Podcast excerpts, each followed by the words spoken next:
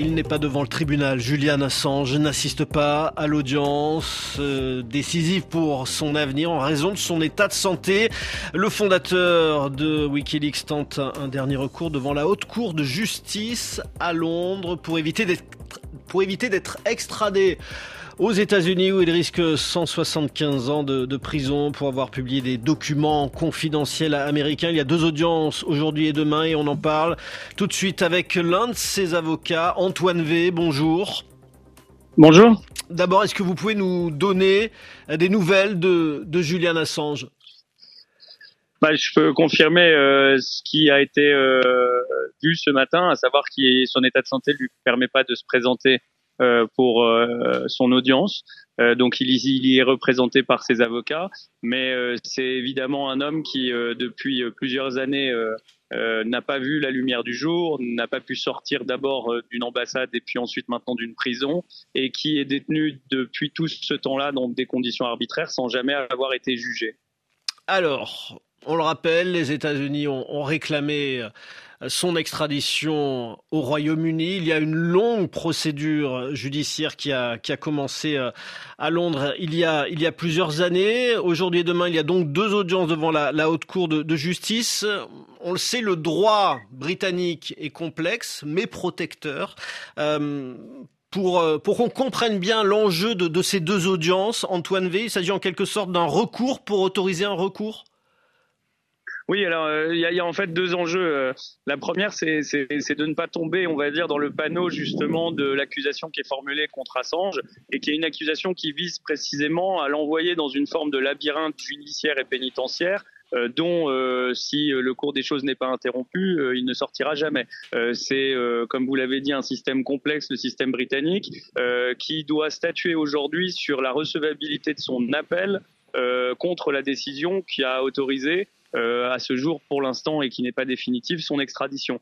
Mais euh, derrière cette décision, il y a effectivement toute une machine, c'est-à-dire une accusation euh, par les États-Unis de faits qui sont contestés, sur lesquels les preuves sont extrêmement minces et changeantes. Et ce qu'on espère avant tout, c'est que la justice britannique s'oppose à cette extradition parce qu'on craint que, en cas d'extradition, la vie de Assange soit en danger réel puisqu'il risquerait jusqu'à 175 ans de prison selon, le droit américain. Alors pour l'instant, on est à Londres. De quoi dépend l'issue de cet appel de, Julian Assange? Bah, il dépend de la décision de deux juges britanniques euh, qui doivent examiner euh, les conditions de recours.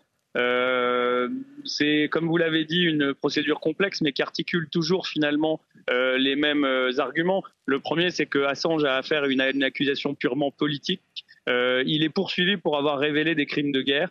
Euh, et en ce sens, euh, pour l'esprit français, francophone, quand vous dites 175 ans de prison, d'abord, ça n'a aucune réalité, puisque on imagine mal un journaliste en France qui puisse être poursuivi pour avoir diffusé des informations vraies.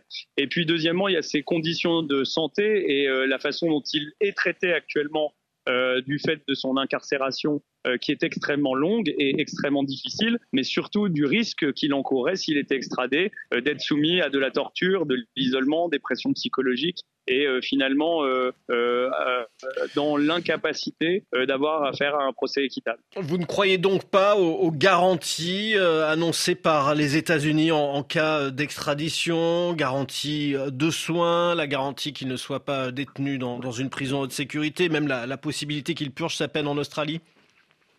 Bah écoutez, euh, j'ai pas besoin d'y croire ou de pas y croire. Je crois qu'il y a des précédents qui existent et le précédent de Chelsea Manning, par exemple, en est un, c'est-à-dire la personne qui a été elle-même euh, jugée pour euh, les informations euh, sur lesquelles Assange est aujourd'hui poursuivi. On sait que c'est une personne qui a été soumise à la torture, qui a été isolée pendant beaucoup de mois sans que sa défense et ses proches ne sachent où est-ce qu'elle était détenue.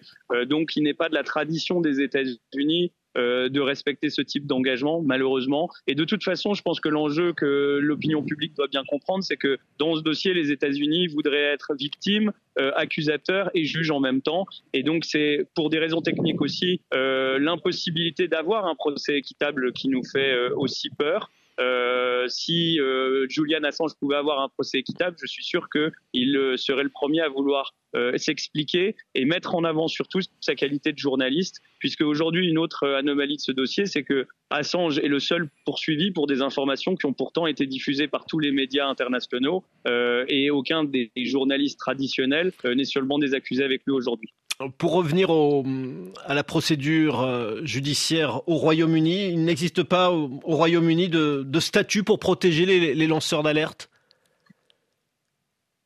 En tout cas, euh, euh c'est une des, questions qui se posent, c'est-à-dire que on dépeint Assange comme un lanceur d'alerte, mais en vrai, le, bon terme serait de dire qu'il est un journaliste, un éditeur de presse, quelqu'un qui diffuse de l'information, et qu'à ce titre-là, il devrait avoir la batterie protection notamment aux États-Unis, euh, qui protège normalement les journalistes et leurs sources. Et deuxièmement, euh, il est poursuivi pour avoir diffusé des informations qui sont des informations vraies et qui mettent en cause non pas les intérêts des États-Unis, euh, mais plutôt les actions que les États-Unis ont conduites sur différents terrains d'opération et qui sont des crimes de guerre. Donc on voit que ce dossier met en place une forme de, deux poids, deux mesures euh, dans la façon dont on traite les crimes de guerre, euh, selon qu'ils sont commis par un pays ou par un autre. Et c'est aussi une des données importantes de ce problème, la protection du droit à l'information.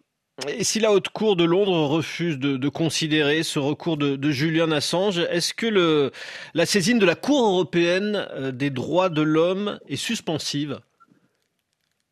Techniquement pas suspensive, euh, donc elle devra être saisie euh, de manière, euh, j'ai envie de dire, express.